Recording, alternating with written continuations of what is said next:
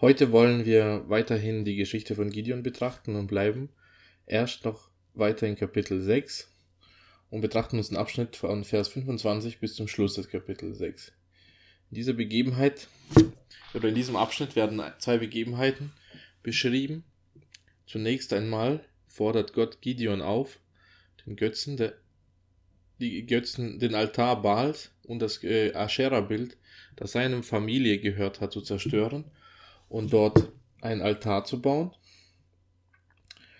Und später ab Vers 33 lesen wir noch, wie Gott, nachdem, äh, wie Gideon, nachdem er schon anfängt, die Armee zu sammeln, doch immer noch Zweifel hat und wie er dann Gott unter zwei Prüfungen stellt, um im Glauben zu wachsen. Und daraus wollen wir auch diese beiden Themen betrachten. Was ist und wie schlimm ist Götzendienst? Wie wirkt er sich aus? Ich denke, da ist der Abschnitt ab Vers 25 bis Vers 32 sehr lehrreich. Und im zweiten Teil, wie gehen wir eigentlich um, wenn wir äh, einen stärkeren Glauben haben wollen? Lesen wir dazu Richter 6, Vers 25. Dort heißt es, und in derselben Nacht sprach der Herr zu ihm, nimm einen jungen Stier von den Stieren deines Vaters und einen zweiten Stier, der siebenjährig ist, und reiße nieder den Altar des Baal, der deinem Vater gehört, und haue um das Aschera-Bild, das dabei steht. Schön ist, dass Gott wirklich auf das eigentliche Problem im Volk Israel hinweist, nämlich Götzendienst. Dabei war offensichtlich Israels Problem gar nicht der Götzendienst, sondern die Midianiter. Die waren ja schließlich überall wie eine riesige Heuschreckenplage äh, mit ihren Kamelenherden überall verteilt und drängten Israel in die Löcher. Erinnert das nicht auch an uns, dass wir oft ein äußeres Problem viel stärker sehen, zum Beispiel Unzufriedenheit in der Ehe oder ähm, Stress auf der Arbeit oder allgemein Unzufriedenheit auch in der Gemeinde oder Zanksucht mit den Kindern, in der Familie, auch mit den Freunden oder Einsamkeit und viele andere Sachen, die uns wirklich äh, in dem Lebensbereich, in dem wir uns bewegen, ob es jetzt nun Arbeit oder Familie oder Gemeinde ist, zutiefst bewegen, zutiefst auch beunruhigen, zutiefst beschäftigen, dass wir wollen, dass Gott uns davon rettet und nicht vom Götzendienst. Gott korrigiert Gideon und sagt ihm, dass das Problem, das er hat mit den Gideonitern und auch das Volk, dass Gott dieses Problem erst dann lösen wird, wenn sie anfangen, ihre Götzen zu bekämpfen. Und ich denke, das ist ein Motiv, das in der Bibel sehr häufig vorkommt, dass man zwischen Ziel und Frucht unterscheidet. Das Ziel, das wir aus den Augen verlieren, ist, wenn wir uns von Gott abwenden und uns vergänglichen Götzen zuwenden. Denken wir da zum Beispiel an die Stelle in Jeremia, wo Jeremia oder Gott beklagt, besser gesagt Gott beklagt, dass äh, sein Bundesvolk eine zwiefache Sünde tut, nämlich ihn, die lebendige Quelle, verlassen sie und suchen sich überall Götzen, die mit löchrigen Zisternen oder eben mit verschmutztem Brunnenwasser verglichen werden. Trifft das nicht auch allzu oft in unserem Leben ein, dass wir uns nur allzu schwer von unseren Götzen trennen können? Interessant ist, dass die Bibel Götzendienst immer oft auch mit Knechtschaft vergleicht. Und ich glaube, da ist das Buch Richter in besonderer Weise äh, bemerkenswert.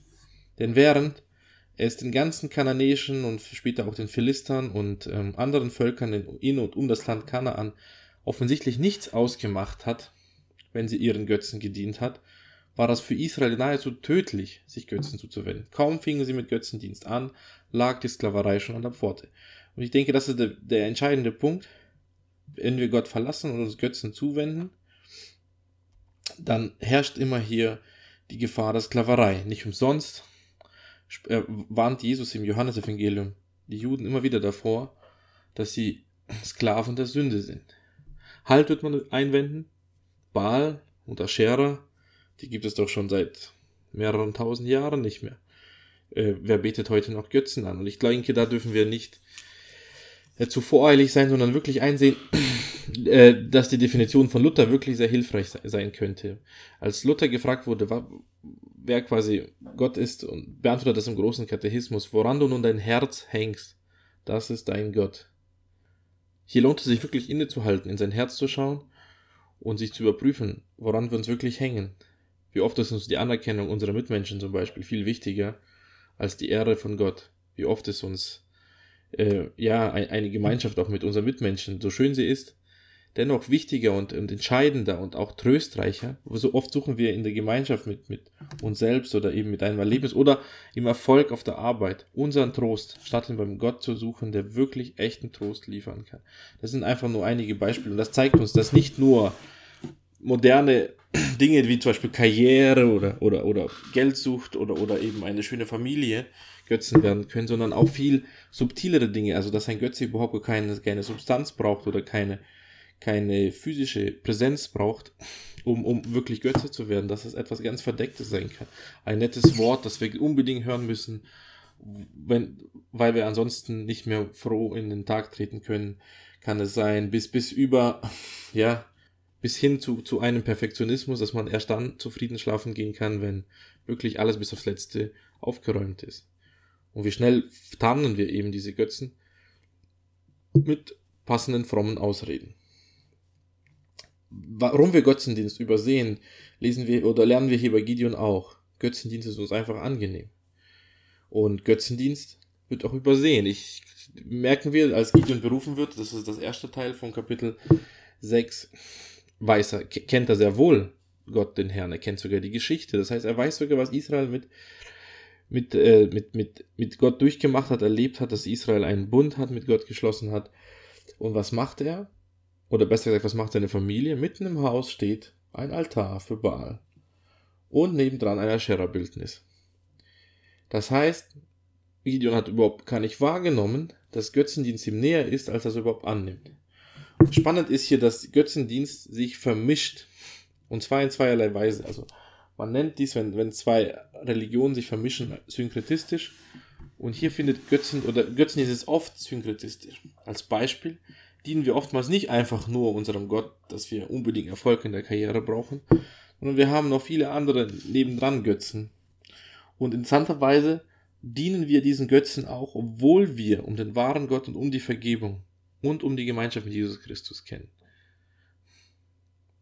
Das heißt, Götzendienst vermischt sich mit dem wahren Glauben, dass man Gott sucht. Und Götzendienst vermischt sich untereinander mit unterschiedlichen Arten. Israel auf jeden Fall hatte kein Problem damit, ihr Leben genau auf diese Weise zu führen.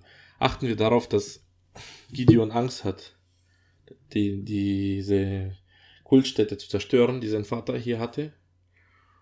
Und es macht uns wirklich Angst, Götzen zu zerstören, die eigentlich sonst tot sind.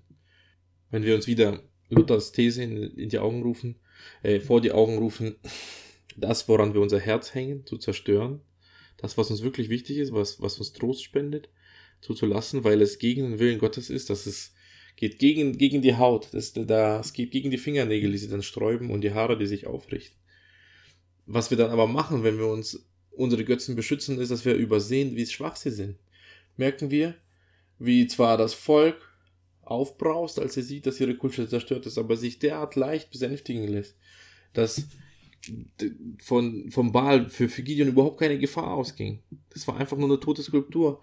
Baal war nicht mehr als diese komisches äh, Stück Blech oder Stein, was es war, das da lag. Und als er zerstört wurde, passierte Gideon nichts. Gideon hat auch nichts zu befürchten. Götzen halten wir für viel mächtiger, als sie sind. Und hier liegt eine Gefahr, dass man immer so wird, wie man anbetet. Das Volk Israel oder das Volk, das sich hier auf, aufruft, dass man ihre Götzen zerstört hat, ist, ist überhaupt keine besonders mächtig. Ist genauso launisch wie dieser Donnergott Baal. Gehen wir zum zweiten Punkt. Wie ist das mit den Prüfungen Gideons? Gideon führt mit Gott zwei Prüfungen durch. Er bittet Gott darum, dass er ein Stück Wolle auf, auf den Boden legt, also auf die Wiese wahrscheinlich, eben auf die Tenne nebendran. Und in der ersten Prüfung ist er so, dass Gideon möchte, dass Tau allein auf der Wolle ist und der ganze Boden umher trocken. Und in der zweiten Prüfung äh, will er das umgekehrt, dass Tau soll nur auf dem, also das heißt nur, um den Boden und die ganzen Hinter um, um, Umgebung sein, aber eben nicht auf der Wolle. Und wir sehen hier eine Zunahme, es ist natürlich noch schwieriger, äh, dass Stoff über eine feuchte Nacht, wo alles nass wird, über, durch den Tau trocken bleibt.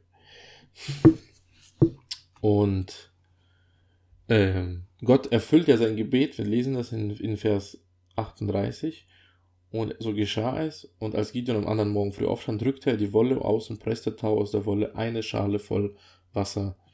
In meiner Bibelsetzung ist hier auch ein Ausrufezeichen.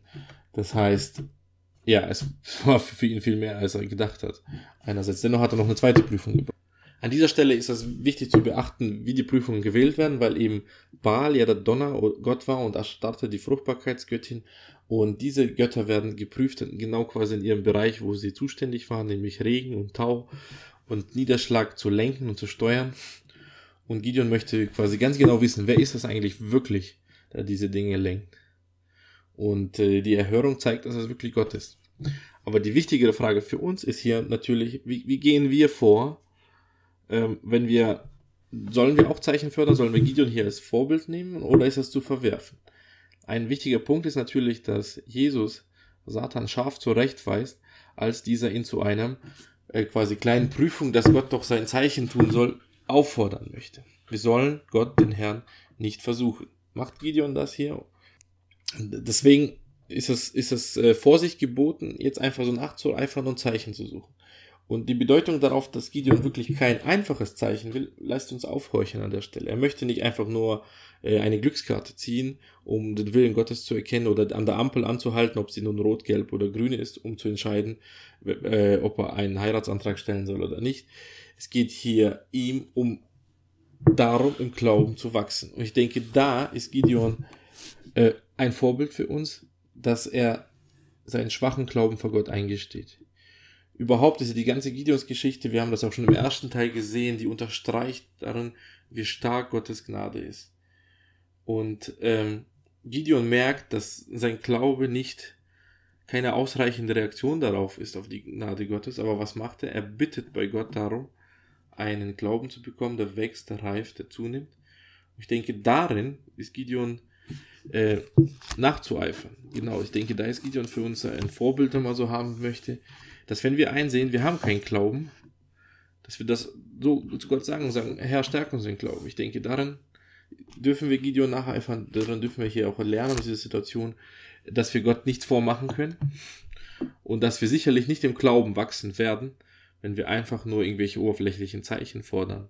Dass wir da Gott auch viel zu klein sehen und eher mit einem Götzen wahrscheinlich vergleichen. Wenn wir aber zu Gott kehren und sagen, Herr, hilf mir, mein Glaube ist so schwach, dann denke ich, dürfen wir erfahren, dass, dass Gott dieses Gebet hörte. Wissen, dass als Jesus Christus hier auf der Erde weilte, er diese Bitte nach einem stärkeren Glauben immer erhört hat, auch wenn dafür vielleicht eine Ermahnung nötig war. Aber wenn wir unsere Sünden nicht Jesus Christus sagen können oder unsere Schwächen, unsere Fehler, wem sollen wir sonst sagen? Amen.